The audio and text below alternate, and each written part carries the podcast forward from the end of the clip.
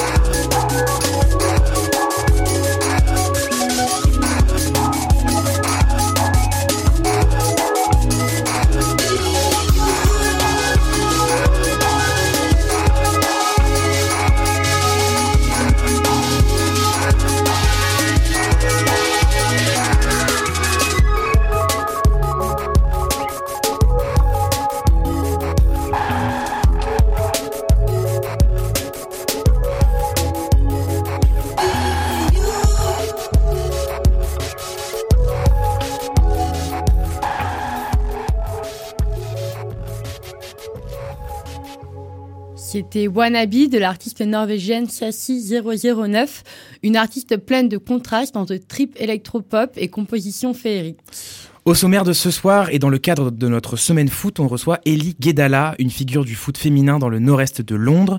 Elle nous parlera du club antifa mythique Clapton CFC, de l'impact des sessions open access sur les femmes et personnes non binaires qui s'y présentent, ainsi que de la force du football à construire des ponts. Clotilde, vous nous ferez aussi part de vos recommandations culturelles du week-end en deuxième partie de l'Evening Show. Donc si vous, ne si vous ne savez toujours pas quoi faire ce week-end et que vous soyez à Lyon, à Nantes ou à Londres, Clotilde a quelque chose pour vous. Donc restez avec nous. Exactement. Et également aujourd'hui, au micro de l'Evening Show, nous recevons notre chroniqueuse et chargée de la programmation musicale de radio, Marie de Diraison. Bonsoir Marie, comment ça va? Bonsoir à vous tous et à vous toutes. Merci beaucoup. Et je vais très bien, vous Clotilde? Très bien, merci. Comme tous les vendredis, Marie nous rejoint en studio pour nous parler de l'artiste européen ou européenne de la semaine un ou une artiste que l'on apprécie particulièrement chez E-Radio et que l'on décide de mettre en avant pendant une semaine afin de vous donner la full picture, de vous donner toutes les informations et de vous montrer toutes les subtilités de l'artiste. Et cette semaine, pour la chronique de l'artiste européenne de la semaine, on est parti en Andalousie pour découvrir le flamenco de Rocio Marquez. Alors quelques mots peut-être sur ce genre avant de développer sur l'artiste. Il naît au XVIIIe siècle au sein du peuple andalou et regroupe une grande variété de cantes et de palis des sous-genres du flamenco. Originaire de Huelva en Andalousie, l'artiste baigne dans cette culture musicale depuis son enfance où tout le monde fredonne des airs traditionnels au quotidien. Elle commence à étudier la musique à ses 9 ans et se spécialise très vite dans la pratique du flamenco jusqu'à atteindre un très haut niveau professionnel en pratique et en théorie. Car en plus de chanter sur scène, elle enseigne et écrit une thèse sur le flamenco. Très vite, Rocio Marquez est reconnu pour la qualité de ses interprétations musicales qui ravivent la tradition andalouse. Elle est aussi connue pour sa technique vocale très maîtrisée et pour son timbre singulier. Car la chanteuse s'éloigne de ses pairs par sa voix qui, elle, n'est pas typique de ce que l'on entend dans le flamenco. Sa voix claire et limpide s'éloigne de l'esthétique doloriste qui colle au genre et qu'on entend en général. Donc Rocio Marquez développe sa propre manière de chanter, sa propre manière de ressentir le canté, le chant flamenco, et ce, de façon très émotionnelle, comme nous pouvons l'entendre dans ce morceau, Trago Amargo.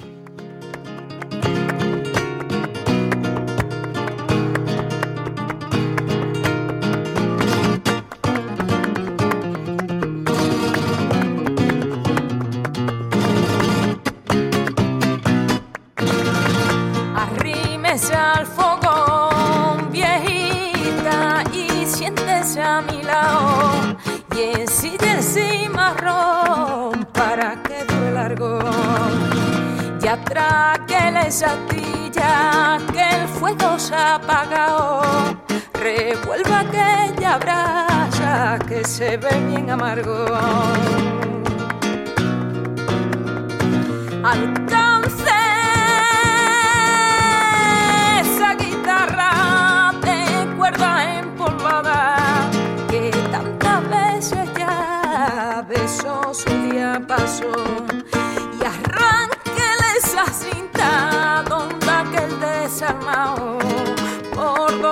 sus engaños mi gaucho corazón, que usted no recuerda, Marecita Santa, como lo quería, como yo la amé, que le da mi vida, mi daga y mi manta, y sin embargo, mar el ingrato se fue, apaga esa leña que mi vista daña, los ojos me lloran, yo no sé por qué, pues quiero olvidarlo y ahogándome en caña, y yo quiero estar cerca, cerquita de usted, pero quiero olvidarlo ahogándome en caña, y yo quiero estar cerca, cerquita de usted. Hey.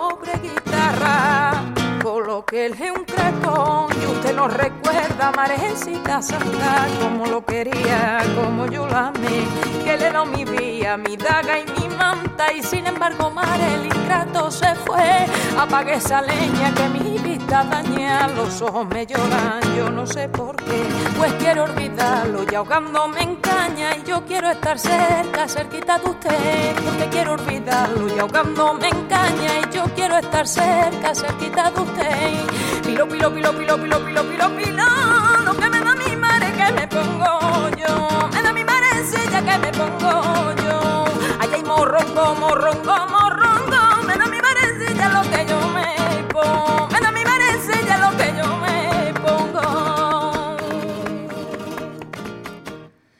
venez d'écouter Trago Amargo de Rocio Marquez, paru en 2020 dans son album Visto en el Jueves, qui revisite les grandes figures de la musique espagnole et du flamenco. Et pour ce projet, elle est accompagnée par le guitariste Juan Antonio Suarez et le percussionniste Agustin Diacera.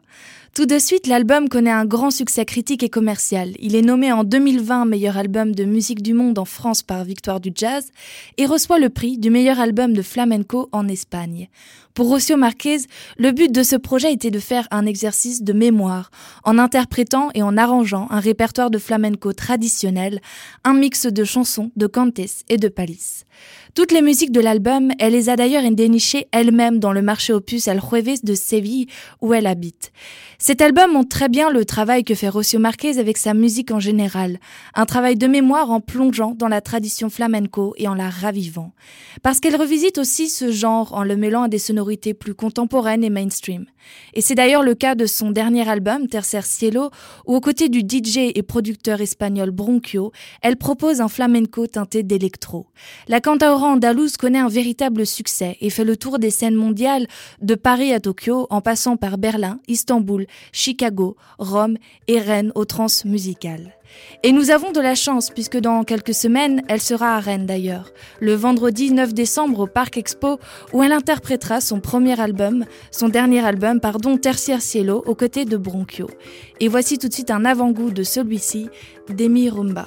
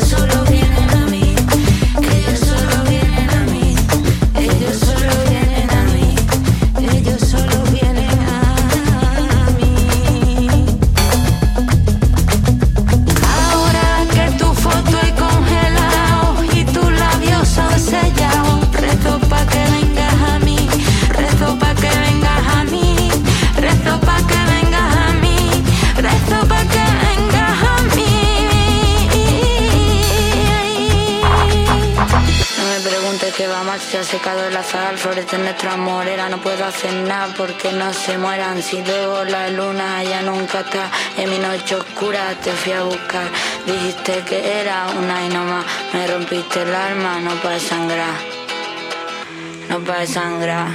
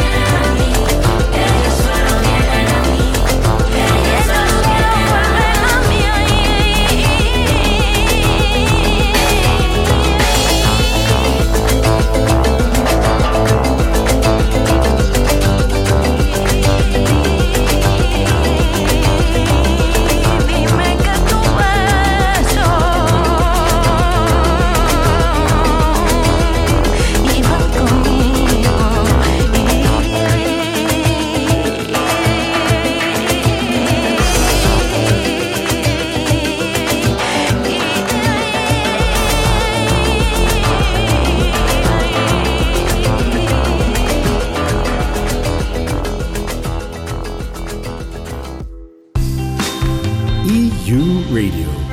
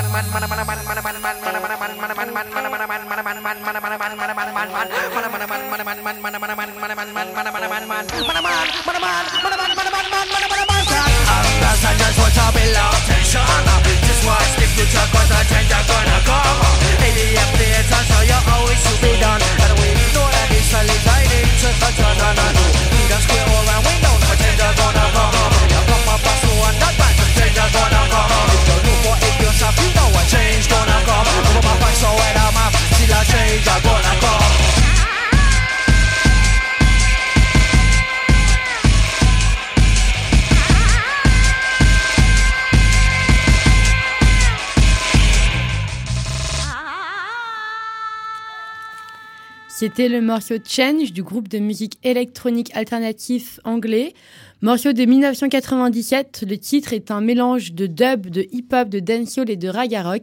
À l'image des influences musicales du groupe, il est 17h20, vous écoutez toujours Living Show sur E-Radio.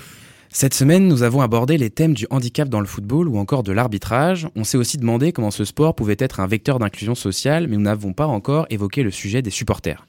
Ce matin, sur les réseaux sociaux, on pouvait voir des vidéos de supporters espagnols et japonais en feu, mais en particulier lui. Where is Morata? En français, mais où est Morata? Un joueur de l'équipe espagnole qui est là moqué à cause de la victoire du Japon sur l'Espagne, 2 buts à 1 hier soir. Toutes ces vidéos de joie ont soulevé en moi une question. Est-ce que la France a des supporters? Qui sont-ils? Ou plutôt, qui sont-elles? Venant de Brest, je pourrais vous parler du groupe de supporters du stade brestois, les Celtic Ultra, dont, fait par- dont font partie d'ailleurs plusieurs amis. Ça ira pour cette fois, Trugaré Brieg. Bon, c'est pas grave, j'ai grandi dans une culture imprégnée du foot, je ne connais, mais malheureusement, je ne connais pas le, seul no- euh, le nom d'un seul groupe de supporters de l'équipe de France. Et pourtant, il y en a, on est d'accord. Oui, il y en a. Le groupe de supporters le plus connu de l'équipe de France, c'est le groupe Les Irrésistibles Français, avec un nom aussi prétentieux, pas de doute, ça vient de chez nous. Je ne peux pas m'empêcher de penser que c'est une manière de supporter assez particulière. En effet, peu d'entre eux ont les moyens de se rendre au match, à moins que les irrésistibles français soient tous des CSP+, mais ça, j'en doute. La plupart des fervents et ferventes supportrices des Bleus sont dans leur canapé, à défaut d'être dans des bars. Alors, est-ce qu'on peut les appeler des ultras? Est-ce qu'il existerait donc des ultras de l'équipe de France? Trouver la réponse à cette question, cela revient sûrement à se demander qu'est-ce qu'un ultra, ou plutôt c'est quoi la culture ultra? Le mot ultra désigne un groupe de jeunes supporters qui s'organisent dans une association à but non lucratif dans le but, su- dans le but de supporter activement une équipe de foot. Dans son essence, la personne ultra ne va pas utiliser la violence pour peser sur le score d'une rencontre comme pourrait le faire un groupe de hooligans. Mais c'est pas la même chose, euh, hooligan et ultra, Brio?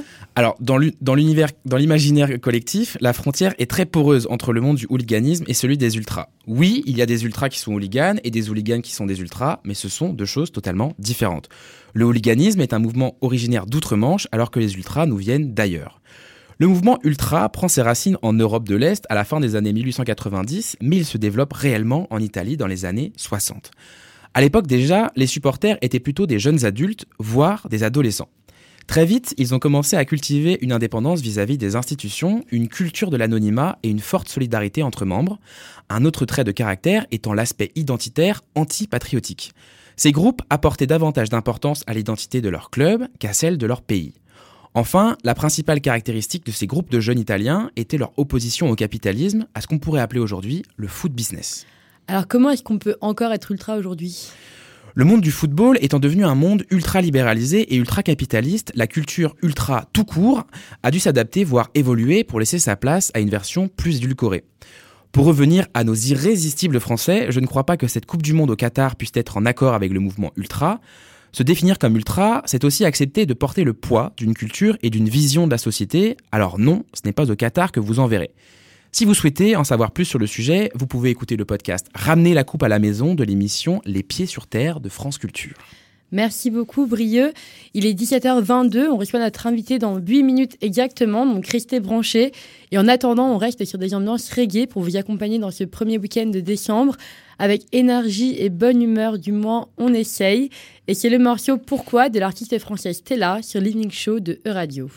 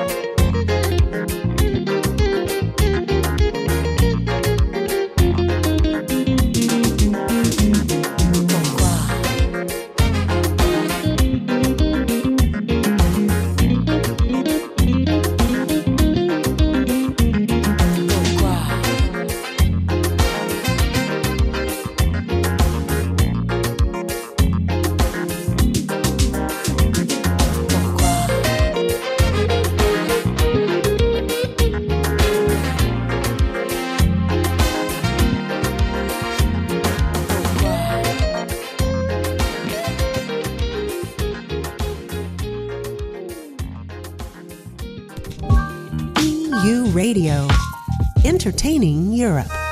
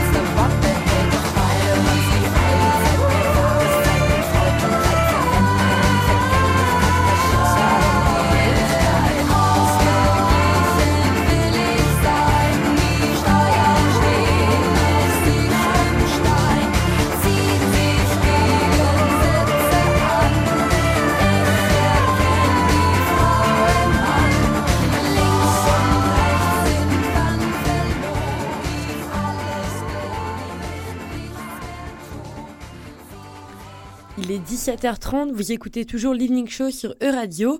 Et dans le cadre de la semaine foot, j'ai eu envie de faire venir une invitée très spéciale, une invitée qui me tenait à cœur.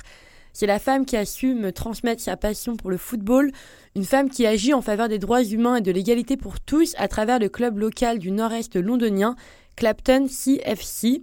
À petite échelle et grâce à son engagement, elle a su impacter la vie de nombreuses personnes et elle est avec nous pour en parler ce soir. Hello Ellie, how are you? Yeah, no, good. It's all good. We uh, drew on drew yesterday, the first team. It's a bit of a shame, but it was a good game. Ah, sorry to hear. I'm sure Clapton rocked it though. So Ellie, you are one of the coaches at the Open Access Women and Non-Binary Team at Clapton CFC, which is the community football club of Clapton FC, a club that is more than 100 years old today. Can you first explain us a bit like what is the difference between Clapton FC and Clapton CFC, the community football club? Oh, they're different teams. Um, Clapton Community Football Club was formed from uh, unhappy uh, Clapton supporters because of the way that um, traditional clubs work.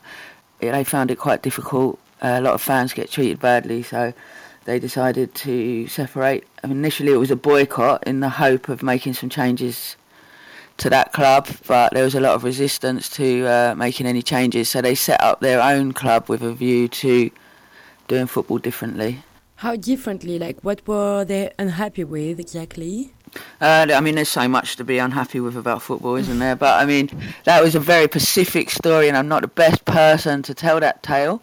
So the way that football's done is pretty underhand, really, isn't it? I mean, the fans wanted financial transparency, and they wanted uh, make it a, more of a community club, I suppose. Okay, I see. So maybe more about you.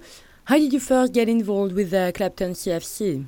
So I got involved in Clapton in 2018. I used to go to some of the games because I really liked seeing a local club that was climbing the leagues, and not just that it was financially transparent and welcoming and friendly, and they flew anti-fascist and anti sort of. They flew rainbow flags, which is really unusual in English football, and they were proudly anti-fascist and involved in some sort of community and political stuff as well.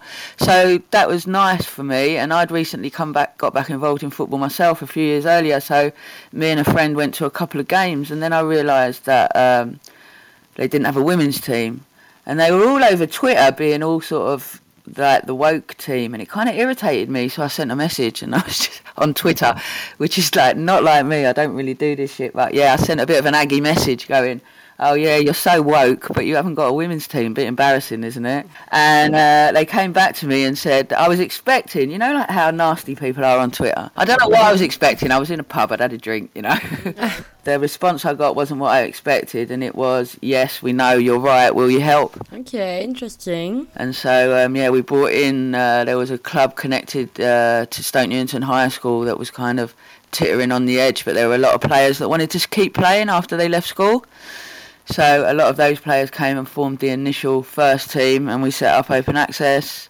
And now we've got the women's first team, the women's development team, a third 11, recreational 11 uh, open access.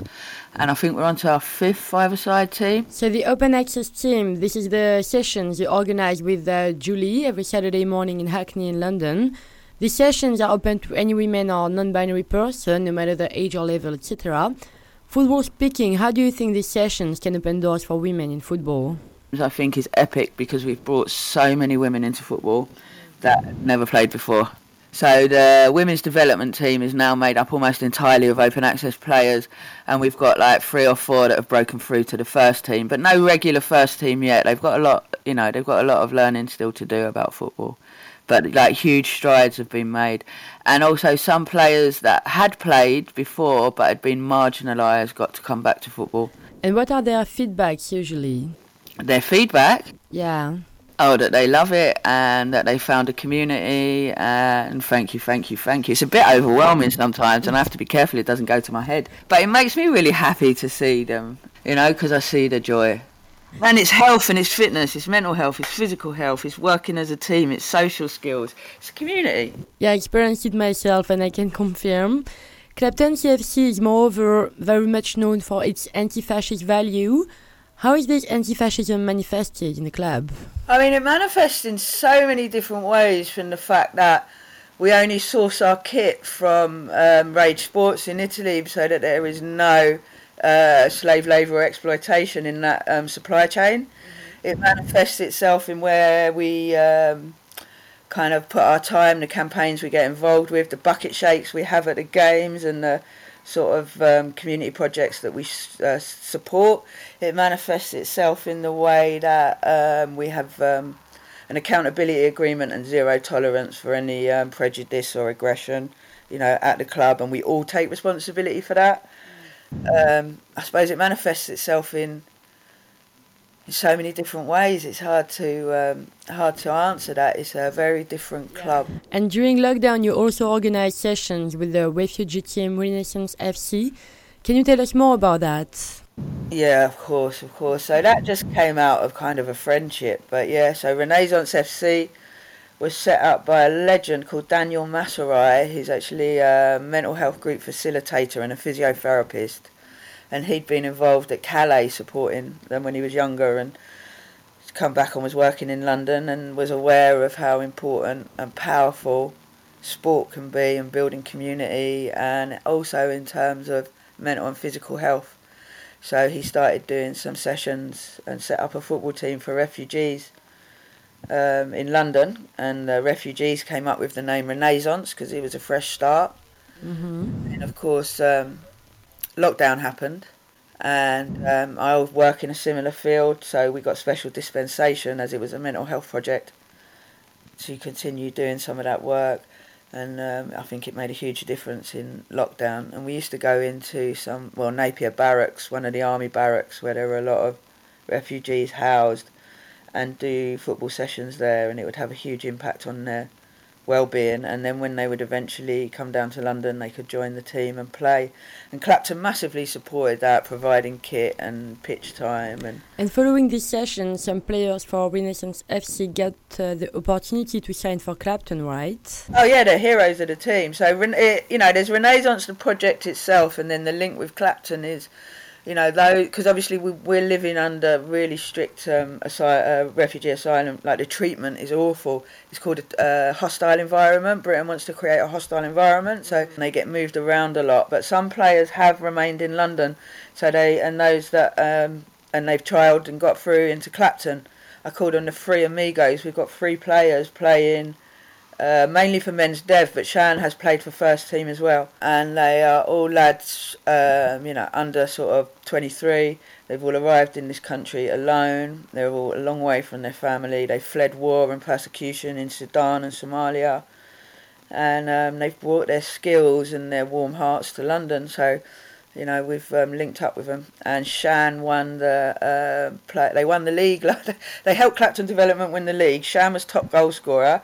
Yassine got the most player of the matches of everyone, and Samir was just a, a legend all round. I think he came second on top goal scorer. And the nicest thing about seeing that is, unlike Renaissance, which is a refugee team, is these three players are now uh, have now got peers in London. They can go and have dinner, and they know about English tea. They've been embraced by that community as equals. And like the first season, obviously they didn't have any income, and um, Clapton supporters have a hardship fund, and you know we had to help out and stuff. But we most important thing was keeping you know maintaining dignity and keeping them as equals, and and they did that, and now they're um, you know now they're just part of the, that, that team.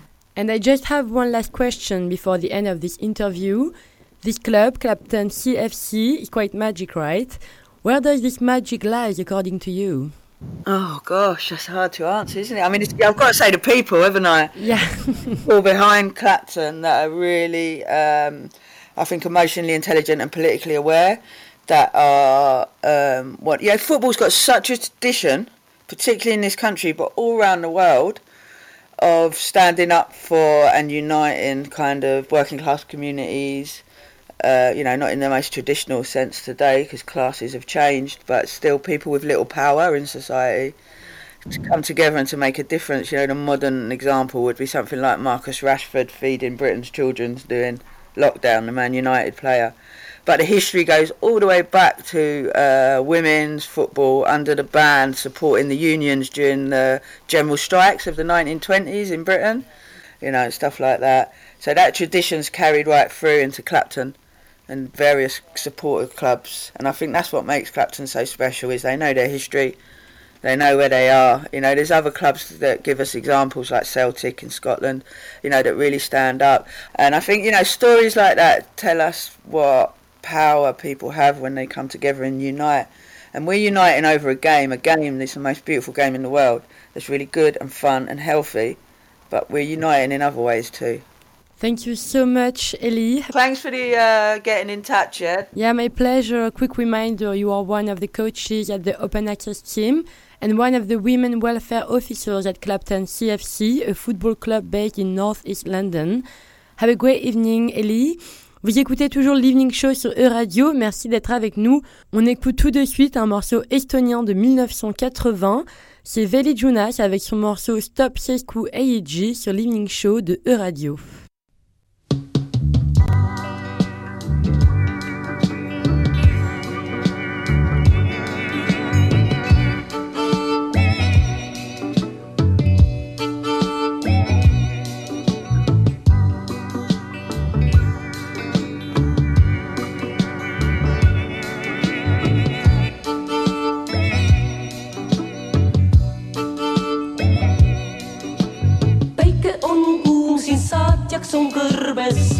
Valge, valge liiv ja üks mees, kes viib kaamelite karavanini pikka. hommik, päev, öö on ainsad ajamärgid, need on sidunud meesti siin ja üksi kaunim on haaremist neid, päike tundub puuvaid. stopp, seisku aeg, nii kaebleb neid see jutara meil viib.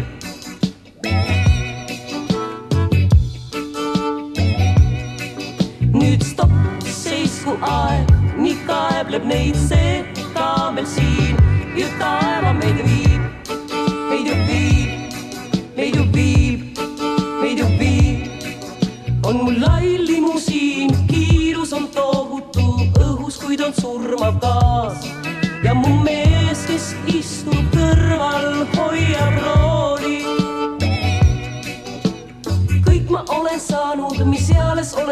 Ihkanud kodul luksima, aga hingel on külm. ma uurin silmanurgast meest, kes vaatab ainult teele. stopp, seisku aeg, nii kaebleb neid see kaamel siin, ju taeva meid viib.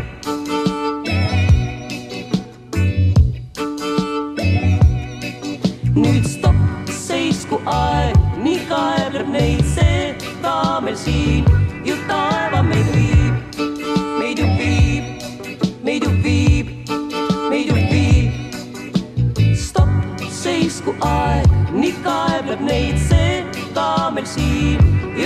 taeva meid viib.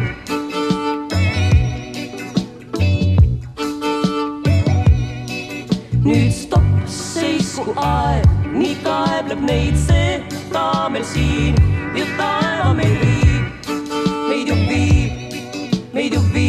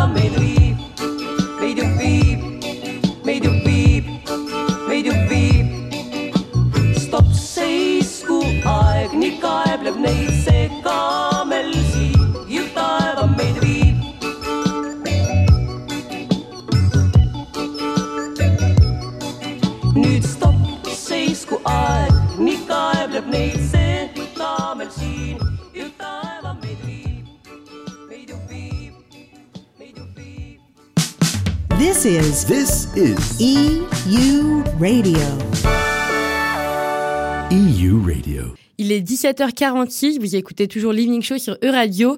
Et comme tous les vendredis, on aime vous donner nos bons plans du week-end.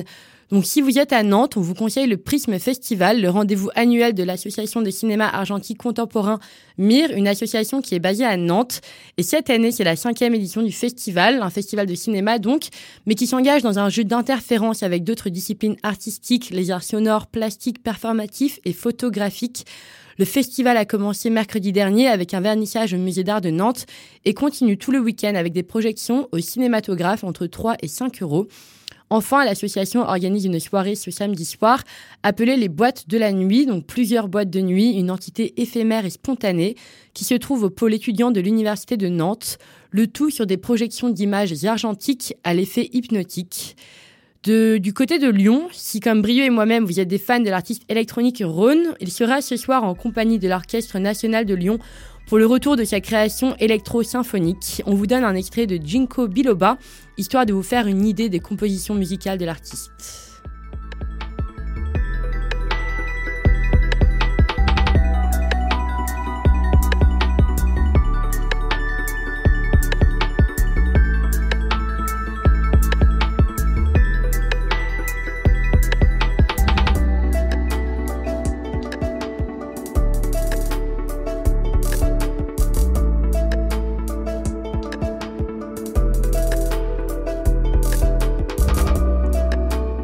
Et ce soir, il mêle ses bases électroniques avec les cordes de l'Orchestre symphonique de Lyon. Ron, c'est un artiste qui aime sortir de son, de son confort et mélanger son art à d'autres. Il avait notamment fait forte impression avec son spectacle Room with a View en collaboration avec le Ballet de Marseille. Et cette fois-ci, c'est avec l'Orchestre de Lyon, une performance unique à ne pas rater si vous êtes dans les parages. Et comme plutôt dans l'Evening Show où vous emmenez à Londres avec Elie Guedala, pour les intéressés ce soir au Tate Moderne, le poète londonien Munchile fera une performance dans le cadre de l'exposition Black Geographies. Il sera notamment rejoint par quatre autres performeurs entre slam, installation sonore et visuelle. C'est ce soir dès 18h au Tate Britain à Londres. De notre côté, nous sommes toujours en direct de nos studios à Nantes. On écoute tout de suite l'allemand Paul Jets avec son titre électronique Jazz Fest.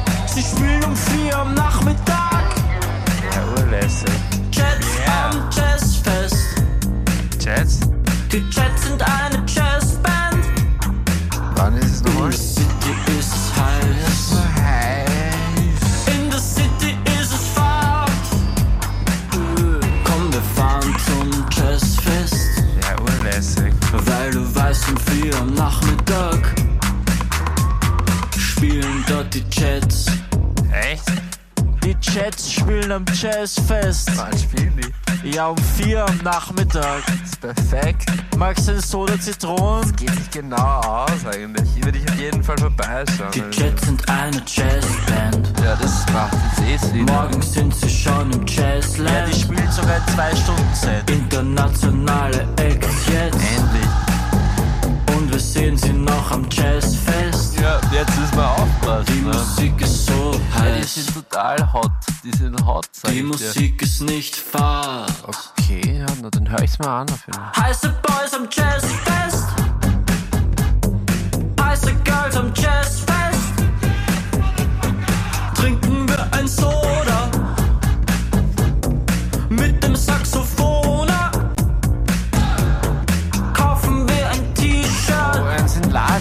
Bart. Von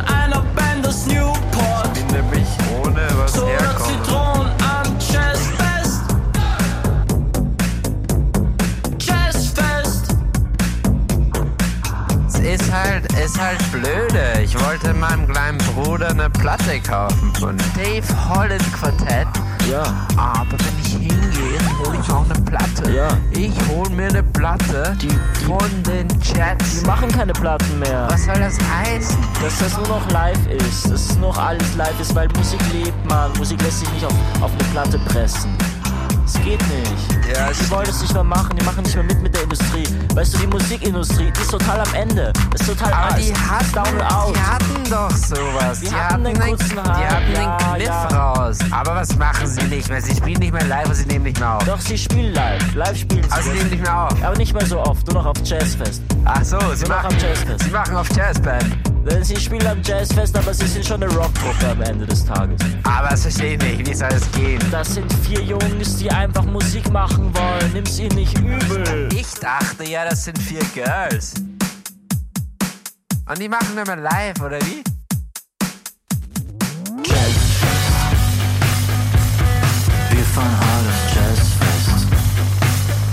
Alle Friends sind im Jazzfest. Alle Friends sind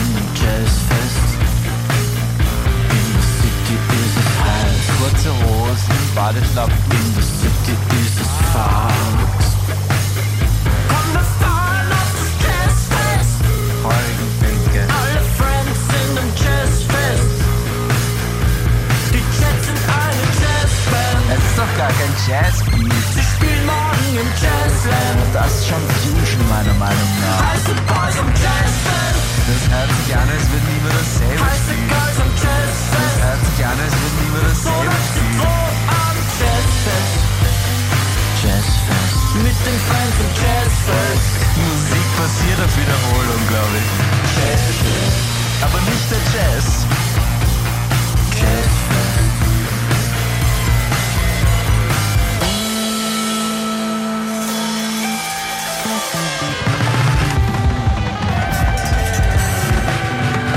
Du bist ein Jazzgott. so trippy. Es ist am Jazzfest jedes Jahr. Zum sechsten Mal. Und jedes Mal, jedes Mal überraschen sie mich. Jedes Mal. Ah! Man fragt sich eigentlich erst, wer ist nicht da? Das Line-Up ist so gut. Es ist so, es ist so gut, das Line-Up. Es ist, es ist einfach, es, in der Stadt hast du das nicht. Internationale Jazzgröße spielt nicht. Wo kannst du das machen? So.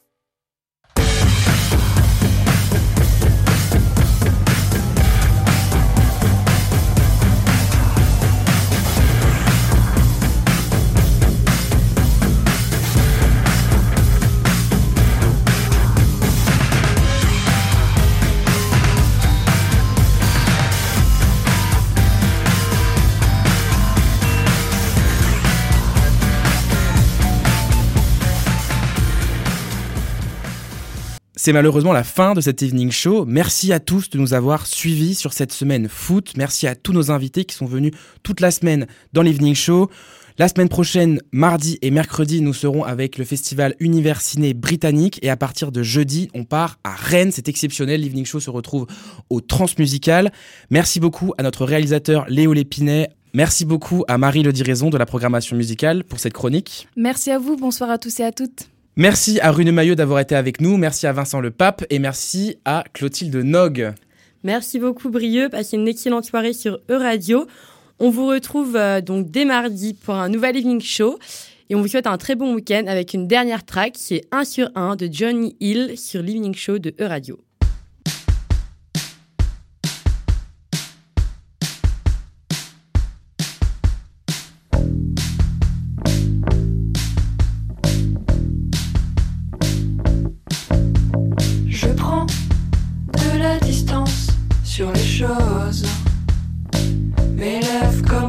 Comme un soleil.